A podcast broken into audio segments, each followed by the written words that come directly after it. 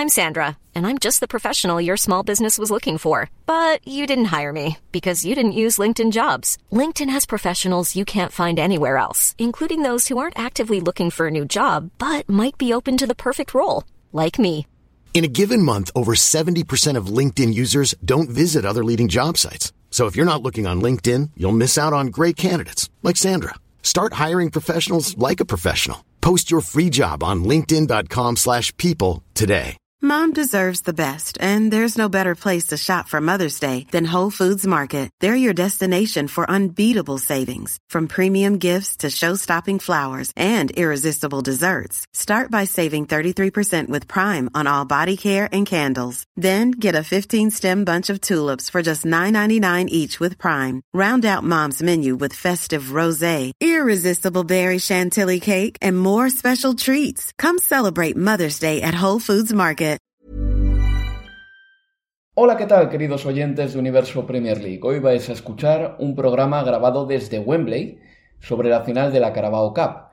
Lo que pasa es que el sonido desde las gradas del estadio de Wembley, justo después de que el Liverpool ganase la Carabao Cup, no era el mejor sonido posible. Así que el primer bloque del programa sí va a ser desde las gradas de Wembley. Notarás que el sonido a veces puede fallar un poquito y ya para la segunda mitad del programa decidimos grabar el resto del podcast desde casa, desde una posición un poquito más eh, tranquila, silenciosa, sin ruido ni atmósfera de fondo, así que esperamos que comprendas las dificultades técnicas que hemos tenido para grabar eh, este último podcast, que seguro que te va a gustar. Por lo tanto, el primer bloque es grabado desde Wembley, el segundo ya es grabado en la distancia. Si el primero, por lo que sea, no te suena bien o te parece que no tiene la calidad de sonido suficiente o necesaria, has de saber que solo tienes que pasar hasta el segundo bloque y ahí el sonido será ya bastante más agradable y además podrás escuchar también a Alexis McAllister, jugador del Liverpool, quien se detuvo con nosotros en zona mixta y estuvo departiendo con el Leo, conmigo, con Manuel Sánchez y con Pablo Montaño, el eh, redactor del diario AS. Así que el programa yo creo que es muy agradable y si tiene algún eh, problema de sonido que por lo que sea te desagrada, no tienes más que pasar al segundo bloque para disfrutar de Universo Premier League. Nada más, disfruta del programa.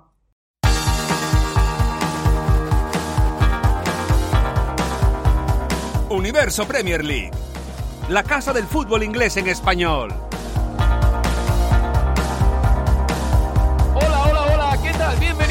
Universo Premier League. Es un placer hacer este programa desde Londres, donde Liverpool acaba de proclamarse campeón de la Carabao Cup. Es el primer título de la temporada, el primer título que se da en Inglaterra y ha sido para el conjunto de Jürgen Klopp, que suma su décima Copa de la Liga. Nadie ha ganado tantas como ellos.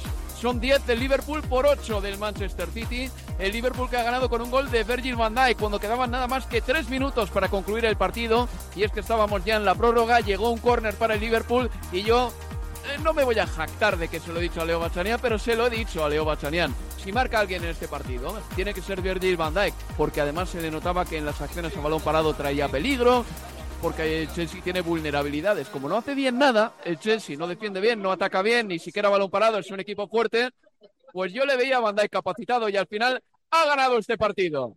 Escuchan de fondo el griterío porque estamos en la misma grada donde está la afición del Liverpool y están ahora mismo aplaudiendo a sus futbolistas que han subido las escaleritas de Wembley para levantar el trofeo de la Carabao Cup, el trofeo que ahora mismo levanta el señor Virgil van Dijk.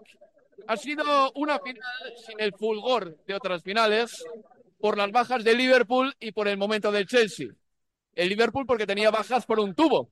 Mohamed Salah, Darwin Núñez, Diego Jota, Sobosai, Curtis Jones, Trent Alexander-Arnold, Allison, Incluso Gravenberch durante el partido ha caído gravemente lesionado y ha tenido que salir en camilla. Luego le preguntaré a Leo Bachanian si ha tenido que ser expulsado por ello Caicedo.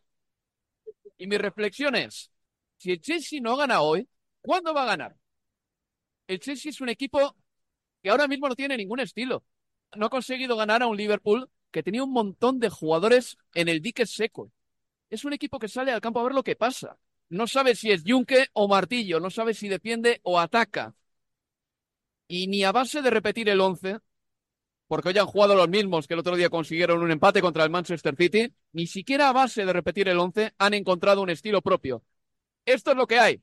Leo Bacharian y el Liverpool es campeón de la Carabao Cup 2024. Bienvenido al programa. ¿Qué tal? Muy buenas, Álvaro. Sí, yo creo que más allá de que Kelleher puede ser, puede ser, no, creo que es la, la figura de, del partido porque sostuvo en tres situaciones clarísimas el, eh, el resultado 0 a 0 hasta el gol de Van a favor de, del Liverpool. Creo que el Liverpool es un, es un justo ganador porque lo quiso ganar desde, el, desde el primer minuto. Yo creo que esta derrota, esta otra final perdida para el Chelsea ante el, eh, ante el Liverpool, lo deja muy tocado lo deja muy dañado. Es un equipo que en ningún momento quiso ser protagonista. Es un equipo, y, y lo hablábamos antes del arranque del, del, partido, que dos años después de aquella final también de Copa de la Liga aquí en, eh, en, eh, en Wembley, tiene hoy un equipo que uno ve los nombres en el papel y también lo que se plasma en el terreno de juego y la sensación de que tiene menos que hace dos años, mil millones de libras después. Y hoy el Liverpool que lo gana con ese gol de Van Dijk de cabeza, un gol prácticamente idéntico al que le habían alunado en el tiempo reglamentario por un offside de, de Wataru Endo. Ese gol de Van Dijk a tres minutos de, del cierre llega con un Liverpool que tenía, además de todas esas bajas que vos mencionabas en el inicio, Liverpool terminó este partido con uh, Dance, delantero de 18 años, Jaden Dance, con uh, Clark, de 19 años y 26 minutos en Premier. Dance llevaba solo un minuto en Premier esta semana ante el Luton. Terminó el partido con uh, McConnell, que llevaba un minuto en Premier también. Terminó el partido con Jarrell Kwanza, que tiene cinco partidos en Premier esta temporada. Lo terminó con Chimicas, que es el suplente de, de, Andrew Robertson y que era también en un momento el suplente de Joe Gómez, como lateral izquierdo. Por eso creo que, así como en el Liverpool se festeja de una manera muy emocionada y basta con ver al staff que miraba desde el césped, un staff enorme, todo el staff de Jürgen Klopp que miraba desde el césped cómo los jugadores recibían el trofeo.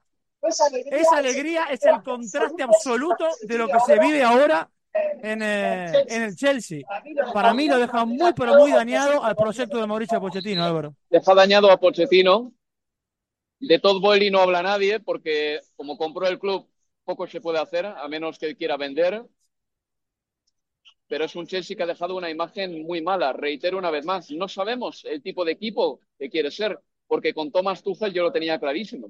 Sobre todo en su primera temporada, Thomas Tuchel en sus primeros seis meses creó un acorazado al que no le marcabas goles. Pochettino, en los seis o siete meses que lleva ya, ha sido incapaz de darle al Chelsea un rumbo y unas indicaciones claras, unas instrucciones claras de cómo quiere jugar. Pero aparte de todo ello, Leo, creo que no hay que apuntar únicamente al entrenador.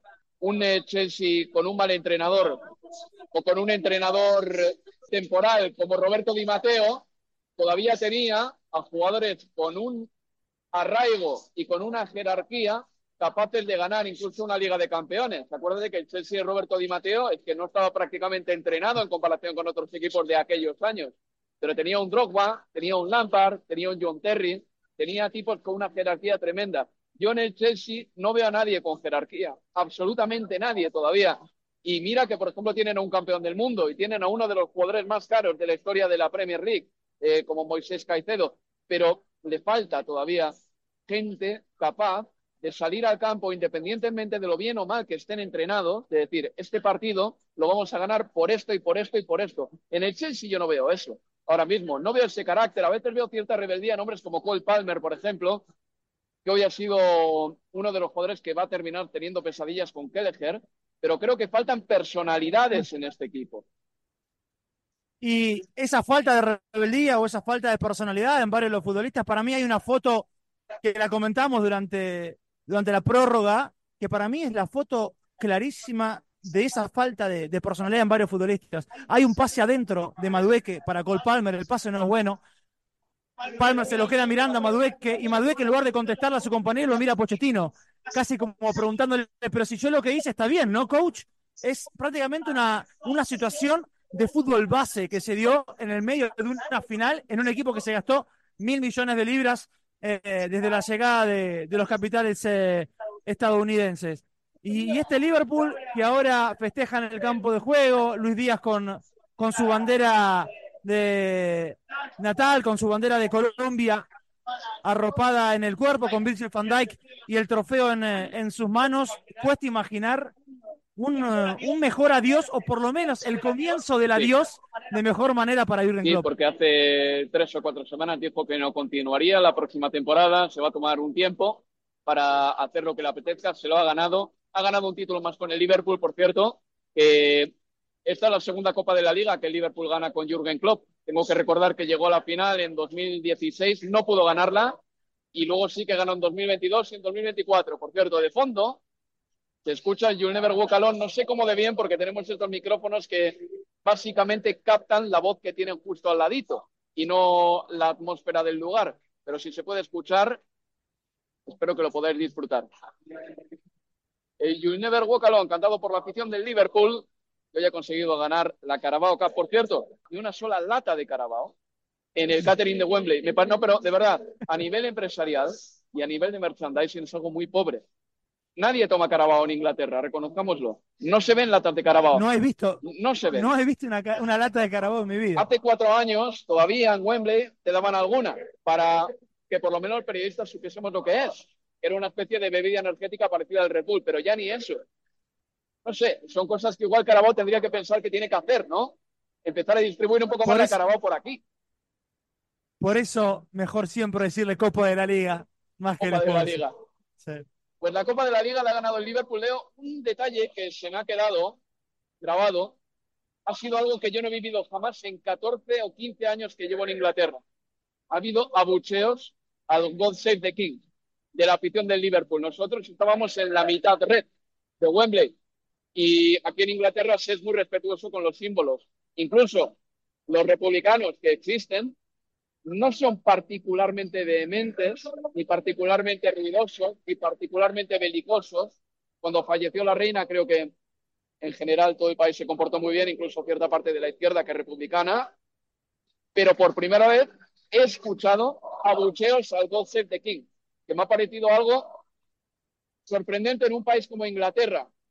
Si tenía que venir de alguna afición, sin embargo, tiene que ser de la del Liverpool, que siempre tiene mucho arraigo de clase obrera, quizá un poco más iconoclasta que otras aficiones, pero no deja de llamar la atención por ello. ¿eh?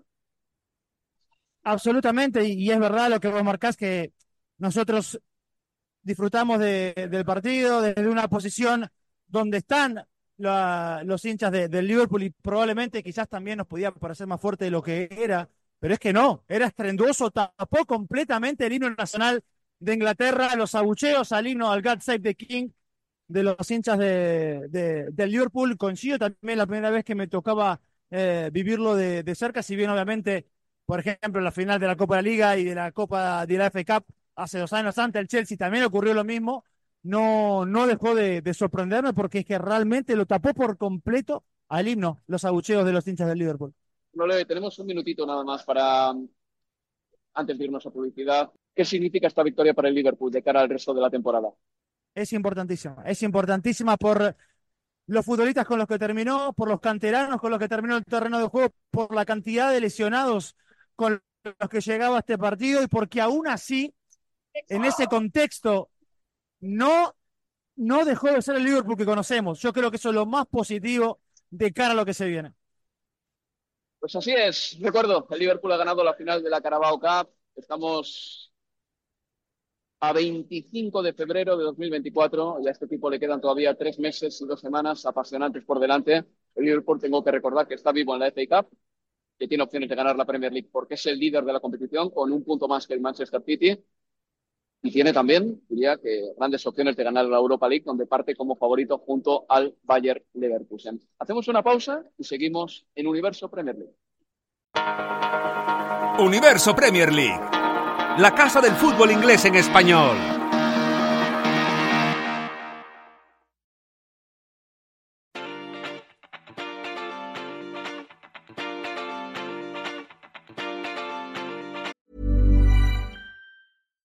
Deserves the best, and there's no better place to shop for Mother's Day than Whole Foods Market. They're your destination for unbeatable savings, from premium gifts to show-stopping flowers and irresistible desserts. Start by saving 33% with Prime on all body care and candles. Then get a 15-stem bunch of tulips for just $9.99 each with Prime. Round out Mom's menu with festive rosé, irresistible berry chantilly cake, and more special treats. Come celebrate Mother's Day at Whole Foods Market. I'm Sandra, and I'm just the professional your small business was looking for. But you didn't hire me because you didn't use LinkedIn jobs. LinkedIn has professionals you can't find anywhere else, including those who aren't actively looking for a new job but might be open to the perfect role, like me. In a given month, over 70% of LinkedIn users don't visit other leading job sites. So if you're not looking on LinkedIn, you'll miss out on great candidates like Sandra. Start hiring professionals like a professional. Post your free job on linkedin.com/people today. Wow. Nice. Yeah. What you're hearing are the sounds of people everywhere putting on Bombas socks, underwear, and t-shirts made from absurdly soft materials that feel like plush clouds. Yeah, that plush. And the best part? For every item you purchase, Bombas donates another to someone facing homelessness. Bombas. Big comfort for everyone. Go to bombas.com slash ACAST and use code ACAST for 20% off your first purchase. That's bombas.com slash ACAST. Code ACAST.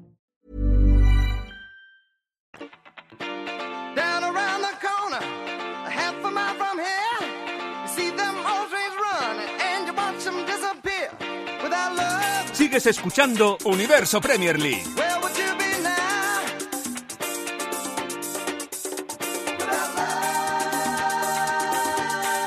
Seguimos en Universo Premier League y en este momento hacemos la transición de Wembley a un lugar un poquito más tranquilo para la grabación. Empezamos este segundo bloque con una entrevista a Alexis McAllister, campeón del mundo con Argentina y ganador el pasado domingo de su primer título con la zamarra del Liverpool. Alexis, empezamos. Felicidades por la victoria. ¿Cómo se siente después de ganar este partido y cuál es tu análisis de lo que ha pasado hoy en el encuentro? Bueno, muchas gracias. La verdad que es una alegría muy grande conseguir mi primer título con, con el Liverpool. Es algo que, que esperé mucho y desde el primer día dije que, que quería ganar títulos, así que me pone muy contento. Hoy fue un partido muy difícil contra un gran rival que tiene grandes jugadores.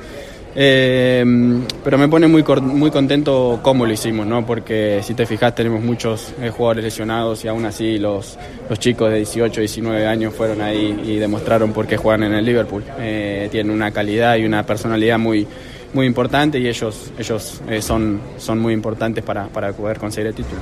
Y esa fe que habéis demostrado hoy es porque en los entrenamientos veis que estos chicos juegan muy bien, porque el entrenador os dice mirad hacia adelante, no penséis en las bajas, porque incluso hoy en el partido habéis perdido a Ryan Gravenberch también. Sí, seguro, seguro. Eh, nosotros los vemos todos los días y sabemos la calidad que tienen. Después, obviamente, eh, está la otra parte que es la personalidad, ¿no? Y cuando entras a una cancha con 90.000 personas en una final, no es tan fácil y como te digo, ellos eh, lo hicieron de una gran manera. Eh, pero bueno, Jürgen se encarga de darle la confianza. Si están acá es porque tienen esa capacidad y, y me pone muy contento por ellos.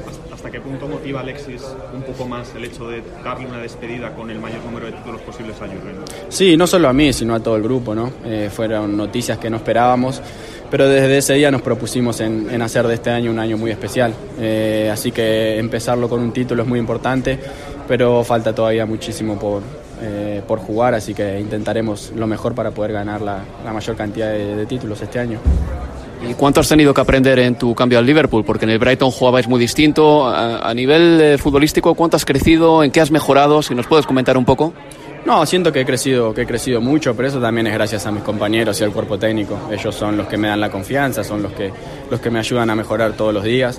Y bueno, quizás eh, la mejora más importante fue cambiar de posición y empezar a jugar como seis, ¿no? Eh, creo que he mejorado muchísimo en lo defensivo. eh, y he ayudado al equipo mientras, mientras estuve en esa posición. Ahora en estos últimos partidos me tocó un poco más adelante y es quizás otro trabajo diferente, pero creo que sin dudas el poder eh, jugar en diferentes eh, posiciones es lo que más he aprendido. Pues han pasado muchas cosas, Alexis, esta temporada. La marcha de Klopp, la situación de Luis Díaz, el- la innumerable eh, cantidad de lesiones que habéis tenido. Esto une al grupo, esto os motiva más, os da un punto de decir nos unimos más para salir adelante contra, las, contra estas circunstancias. Sí, seguro, seguro. La verdad que desde el primer día había un grupo eh, muy, muy bueno. Eh, hay muy buena gente, hay mucha gente que, que quiere hacer las cosas bien y, ganar, que para eso estamos. Así que eh, todas las cosas que van pasando nos van, nos van uniendo, nos van haciendo más fuertes. y bueno, estamos muy contentos con el, con el presente, pero obviamente sabemos que, que falta mucho. Estáis vivos en todas las competiciones ahora mismo, líderes en Premier, eh, llegáis a la final aquí, FA Cup, eh, después también en Europa League como uno de los favoritos, pero el hecho de conseguir ya un título en esa despedida de club, ¿os da más tranquilidad para afrontar el final de temporada, ya por lo menos teniendo un título con vosotros, o, incluso también sirve de más motivación? No, a ver, creo que obviamente es muy importante ganar títulos, siempre dan eh, confianza.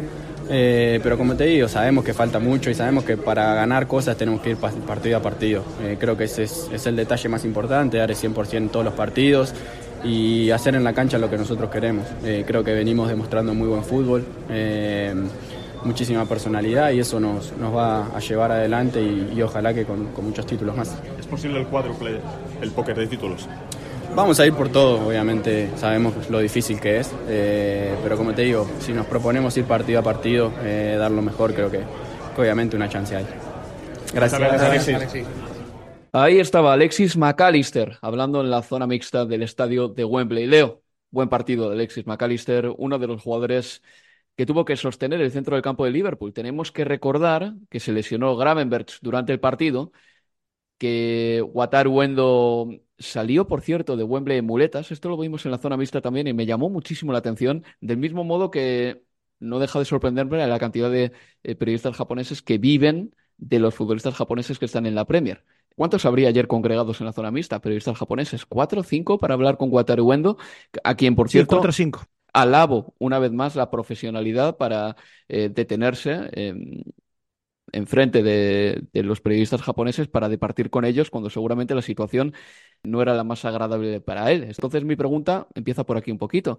¿Cómo de importante va a ser el, concurso de McAllister esta temporada ahora que sabemos que Endo tiene un problema físico, no sabemos de qué alcance y que Gravenberg va a estar fuera bastante tiempo ¿eh? por la entrada de Moisés Caicedo? Va a seguir siendo un futbolista vital y volveremos a ver ahora desde qué lugar, desde qué posición. Era interesante lo que eh, nos comentaba ahí en la zona mixta, que te respondía respecto de, la cantidad de, posiciones en la que ha jugado eh, en el Liverpool y lo que ha aprendido o lo que ha mejorado. Y, empezamos viendo a McAllister de, de seis, luego a partir de, las lesiones, más la vuelta de Endo de la Copa eh, de la Copa Asiática, un McAllister jugando más de 8 y yendo en la posición de, del 6. Ahora con esta lesión veremos el alcance de la lesión de Endo, pero sí, lo de Gravenberg pareciera ser que seguramente es algo, algo más grave quizás veamos en un corto plazo a, a nuevamente en esa posición de, seis, pero de acá al final de temporada, Álvaro, en este contexto de tantas lesiones y sobre todo también en esa mitad de la cancha, bueno, eh, lo de McAllister tiene que ser muy, pero muy influyente de acá, de acá al cierre de campaña. Más si cabe cuando Thiago Alcántara y Stefan Batjetic, que parecía que podían volver para el mes de marzo, quizá el mes de abril, se habló incluso en su momento de febrero, siguen sin estar disponibles. Y se le acumulan las bajas al Liverpool en esa zona, en esa parcela del terreno de juego. De todas maneras, Leo, la adaptación de McAllister a Liverpool ha sido muy buena. Ayer vi un vídeo de highlights con el partido del argentino y no es que tuviese un partido impecable en el pase, pero sí que me parece que estuvo muy bien posicionado durante todo el encuentro, que tanto en defensa como en ataque ayudó muchísimo. De hecho, uno de los primeros tiros de la primera parte fueron de McAllister, pero sobre todo me llama la atención de este futbolista argentino que al principio venía a Inglaterra cuando llegó al Brighton, bueno, pues eh, para jugar mucho más adelante, prácticamente detrás del delantero. Me llama la atención de McAllister cómo ha mejorado el trabajo defensivo, la colocación, y es muy distinto al final jugar para De Cherby como el año pasado, eh, jugar para Klopp. Con Klopp tienes que hacer otro tipo de cosas y hay jugadores en esa posición de centrocampista en el Liverpool que han terminado naufragando, pero McAllister se ha adaptado perfectamente y está dando buena nota prácticamente en todos los partidos. ¿eh? Mucho mejor, por ejemplo, que otro jugador como Enzo Fernández, que cae en un contexto totalmente distinto, que es el del Chelsea, tiene dos entrenadores o tres que habrá tenido ya y se le ve mucho más confundido y sin saber exactamente cuáles son sus eh, en un partido. Sí, y ayer no tuvo, no tuvo peso realmente en el, desarrollo del encuentro, tuvo buenos momentos. Eh, combinados con otros eh, no tan buenos, con algunas imprecisiones, eh, recuperaciones, quizás fue lo mejor que dejó ayer Enzo, algún cambio de frente, pero es, es poco para lo que, para lo que se espera de él. Yo coincido que no contribuye demasiado esto de que al final no, no terminamos de, saber su, mejor versión en este Chelsea. Pochettino no, la ha encontrado, ha cambiado eh, en varios momentos de, la temporada el lugar de, Enzo, de doble pivote eh, muy cercano con, con Caicedo, como fue el caso de ayer, a, jugar por detrás del, eh, del, punta, a jugar como mediocampista por, por izquierda en un, en un 4-3-3, que para mí en todo caso es, donde mejor rinde, con cierta libertad para poder llegar a al área, pero generalmente partiendo de esa posición del 10, pero de allí lo hemos visto poco en el, en el Chelsea y en general eh, está siendo una, una temporada al nivel del equipo realmente, muy lejos de, de lo que se esperaba de, de Enzo y en ese duelo de, de mediocampistas argentinos campeones del mundo, yo creo que, que McAllister, eh, no solo en el día de ayer en la final de, la, Cabra- de la Carabao, eh, sino que en el conglomerado de la temporada sale bastante más adelante que, que Enzo. Dos preguntas relacionadas con la polémica arbitral. La primera, ¿hubo falta de Moisés Caicedo sobre Gravenberch? ¿Fue merecedora de cartulina? ¿Amarilla? ¿Roja? A ver, yo la, seguía discutiendo con Manuel camino a la, estación de, del subte dejando Wembley y, yo sigo viendo el abro la, imagen y llegué a casa y la volví a, a ver.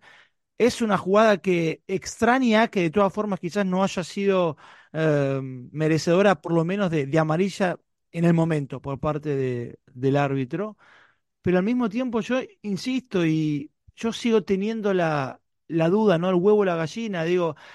¿Es Caicedo el que le provoca la lesión a Gravenberch o Gravenberch primero, luego del pase con zurda, se tuerce él solo el tobillo? Después llega, sí, el pisotón tardío, porque llega tarde Caicedo a la acción. Y hay falta, sí, pero para mí eh, la violencia, si querés, o, o lo dura que es esa foto, tiene que ver primero con que el propio futbolista del Liverpool se tuerce el pie, se tuerce el tobillo y después llega eh, eh, el pisotón de- del ecuatoriano.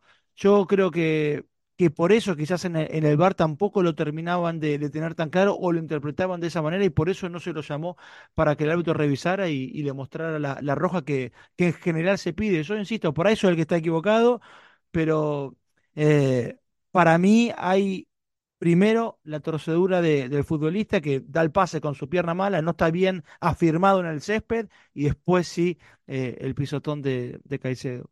Y una acción menos polémica, desde luego a posteriori, fue el gol anulado a Virgil van Dijk en el minuto 61 de partido. En el momento y en caliente yo no me lo explicaba, pero luego he leído la explicación mm, de por qué ese gol no subió al marcador y lo entiendo un poco más. Básicamente, anulan el gol de Virgil van Dijk de cabeza porque Wataru Endo, el japonés, estaba fuera de juego y estaba impidiendo a un futbolista del Chelsea defender a Virgil van Dijk.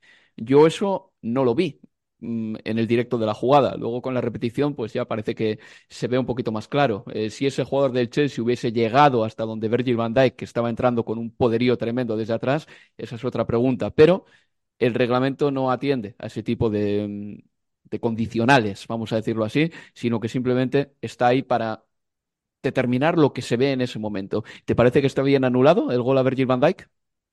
Para mí el gol debió haber subido. Yo creo que, a ver, entiendo la argumentación que se dio para, para entender por qué. Finalmente es que no, no se convalidó eh, ese gol y, y por lo menos celebro el hecho de poder entender qué es lo que valoraron para anular el gol de, de Van Dijk en el tiempo reglamentario.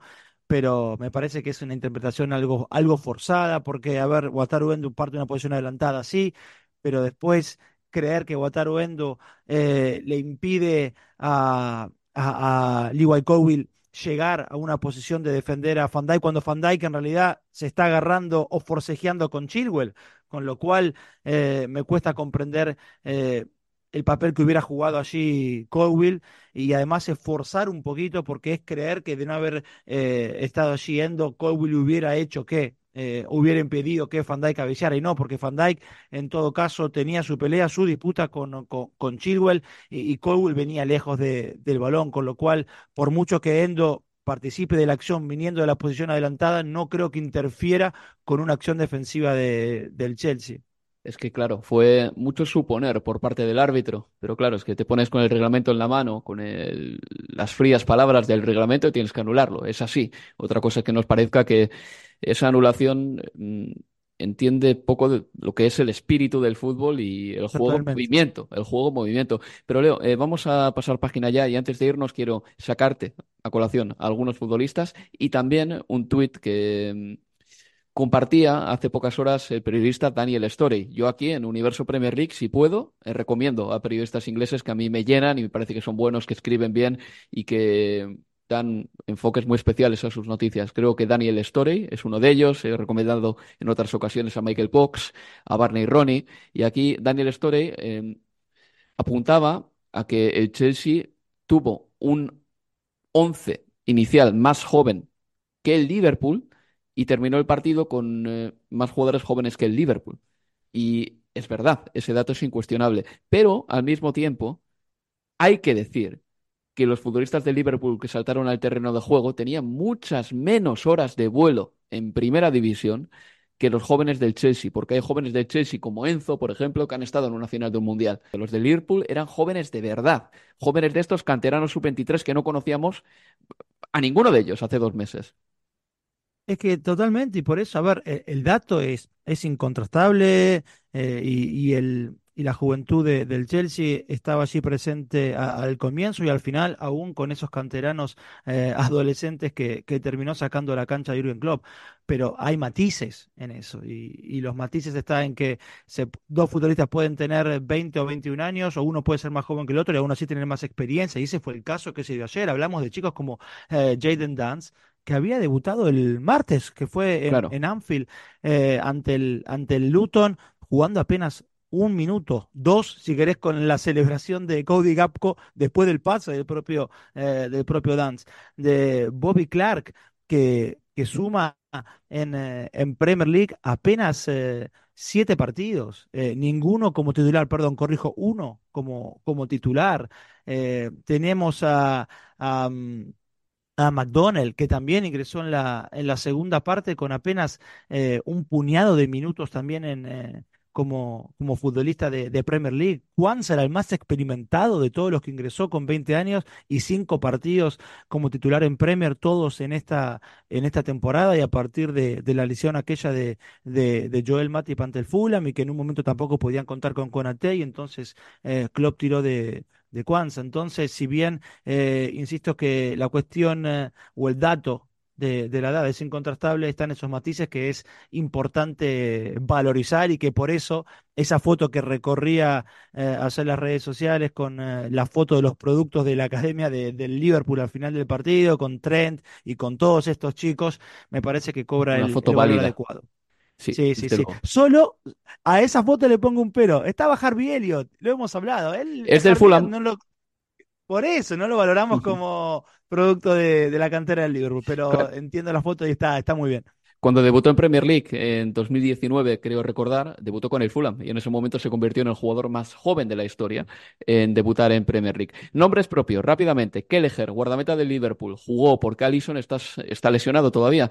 Eh, el Chelsea tuvo unas cuantas ocasiones claras, ¿eh? porque tengo que recordar que Vamos, Gallagher tuvo un mano a mano en el 87, porque Cole Palmer en el 20 tuvo una ocasión que paró a bocajarro el guardameta del Tremendo. Liverpool. Eh, para mí, Kelleher, aparte de Van Dijk, es el héroe del partido. Por mucho que el Liverpool creo que mereció un poco más, aquí está la contradicción de todo esto, que creo que sin ese portero, sin las paradas de Kelleher, el de Liverpool habría perdido. Habría perdido porque Cole Palmer de verdad que dispuso unas cuantas, ¿eh? Para mí, Kelleher fue la figura del partido, por encima de, De Van de, Dijk. de Virgil, de Virgil van Dijk. No lo tengo duda y me apena porque hoy la narrativa en general o ayer mismo después del partido, fíjate que hasta, en- hasta en televisión, Jamie Carragher eh, eh, valoró a, a, a Van Dijk como la, como la figura de, de- del partido y yo creo que Kelleher se merecía, este chico, la, la posibilidad de, de, de ser valorado en su máxima dimensión porque está poniéndose las ropas de Allison, no es fácil, él también es parte de estos futbolistas jóvenes, aunque con algo más de experiencia de los que antes eh, eh, mencionábamos y ayer... eh, el que le permite al Liverpool llegar al minuto 127 con la chance de, de ganar con un gol de cabeza es justamente Kelleher, porque tapó tres jugadas que eran de gol. Y luego con AT, Leo, porque en el día de Virgil van Dijk, yo me voy a acordar de Konaté, porque Konaté es el complemento que necesita Virgil van Dijk. Porque a Konaté no le da miedo exponerse, no le da miedo salir de la zona de centrales, no le da miedo dar un paso adelante cuando Van Dijk, sobre todo después de la lesión, da un paso hacia atrás. Konaté es el valiente en esa defensa. No es mejor que Van Dijk todavía, pero lo tiene todo para aguantar los eh, mano a mano y los uno contra uno, porque que se lo pregunten si no, a Nico Jackson. Y encima tiene una valentía que es muy necesaria a veces, para ir al piso, para robar balones imposibles, ese tipo de cosas. Absolutamente, y hemos eh, de partido hablado muchas veces de, de cómo futbolistas con, de la jerarquía de, de Van Dijk hacen mejores a los compañeros que tienen a su lado. Eh, recordábamos cuando hablábamos o, argumentábamos esa narrativa de que nos hacía acordar a, por ejemplo, cómo en el Chelsea en su día John Terry hacía mejores a los que tenía eh, a su lado, a un Ivanovic, a un Gary Cahill, bueno, y, y que Van Dijk entraba dentro de, de de, esa mirada. Bueno, pero también me parece que, que, hay que hablar de futbolistas como Conate que permiten también que Van Dijk puedan lucirse aún más de, lo que su propia jerarquía eh, nos permite analizar.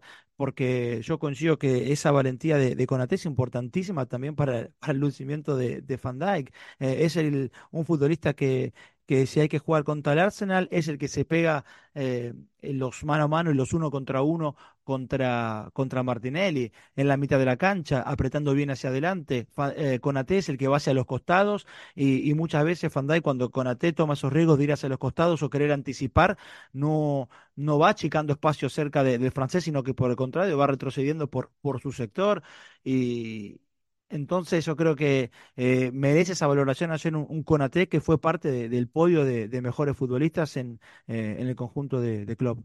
Bueno, y el que no forma parte de ese podio es Cody Gakpo. Ayer, con las ausencias de Salah, de Jota y de Darwin, era un partido para que se hiciese responsable de la situación. Es verdad que un testarazo suyo golpeó en el poste, pero hay dos maneras de entender a Cody Gakpo. Una para defenderle, que es desde los goles. Eh, promedia pues más o menos un gol cada tres partidos y medio en el Liverpool, que no está mal, teniendo en cuenta que ha llegado hace un año, que no tiene una posición clara, que no juega siempre, pero al mismo tiempo, Leo, a Cody Gakpo no se le puede defender demasiado desde el punto de vista del juego. Su aporte al Liverpool es muy inferior, por ejemplo, al que podría darte pues un Roberto Firmino, para que se me entienda. Un jugador que entre líneas eh, era un cañón y, era el, tejedor de juego de Liverpool. Cody Gakpo no es ese jugador todavía y creo que naufragó de verdad en la final de la Copa de la Liga. Sí, yo lo veía en, en, en los festejos quizás con hasta con cierto alivio, más de, felicidad el hecho de, haber ganado la Copa de la Liga, porque creo que si no se le daba al Liverpool iba a ser uno de los, de los puntos de mira, uno de los focos la, su, su producción, porque más allá de aquel cabezazo al palo después eh, dejó poco. Eh, porque ni siquiera es que sin balón uno puede rescatar demasiadas cosas de, de Cody Gap en términos de ser eh, el primer hombre en, eh, en, la presión, no tiene eso que decía de Firmino, que era quien enlazaba prácticamente el mediocampo con, con el ataque, Cody Gapco eso no, no, no lo tiene, eh, ayer jugó muchísimo de espaldas y, los puntos más altos de esa línea de ataque fueron eh, Luis Díaz y, Harvey Elliott y, la verdad que Gapco pasó prácticamente desapercibido, salvo aquella ocasión que tuvo para marcar de, de cabeza y bueno, pasó cerquita, dio en el poste. Bueno, Leo, pues hasta que hemos llegado. No ha sido fácil hacer este programa, lo hemos grabado en dos tandas, pero creo que ha quedado bien. Coincidamos en eso. Espero que los oyentes lo disfruten. Gracias por estar aquí y recuerdo que este, esta semana habrá FA Cup, el Chelsea se va a enfrentar al Leeds United, el Liverpool va a jugar contra el Southampton, son partidos que huelen a la temporada 2022-2023, cuando Leeds y Southampton estaban todavía en la Premier League. Y yo me despido de todos vosotros, voy a estar ausente un par de semanitas, pero Leo, cuídame el programa, ¿eh? por favor, que esto no se vaya de madre. Eh, por favor, eh, te doy las llaves de Universo Premier League, por favor, cuídamelo. Sí, ayer Manu me decía que tenía ganas de hablar del, eh, del ATP de oh. 500 de Río el miércoles. Yo le dije, no, no, Manuel, hay que cuidarlo bien. Estamos acá para hacer Universo Premier League. Así que, pero acá ya está todo tranquilo, que ya voy a hablar con Manuel. No, no, es que yo, sí, es que a Manuel le das libertad y termina hablando de Al Nasser de Cristiano Ronaldo también, ¿eh? No es descartable, en absoluto. Nada, Leo, muchas gracias, cuídate y. Un abrazo grande. Os recuerdo a todos vosotros que el próximo jueves volveremos con Universo Premier League, ahí con Manuel Sánchez, con Leo Bachanian y con más invitados. Un abrazo, compañeros. Adiós. Universo Premier League. La casa del fútbol inglés en español.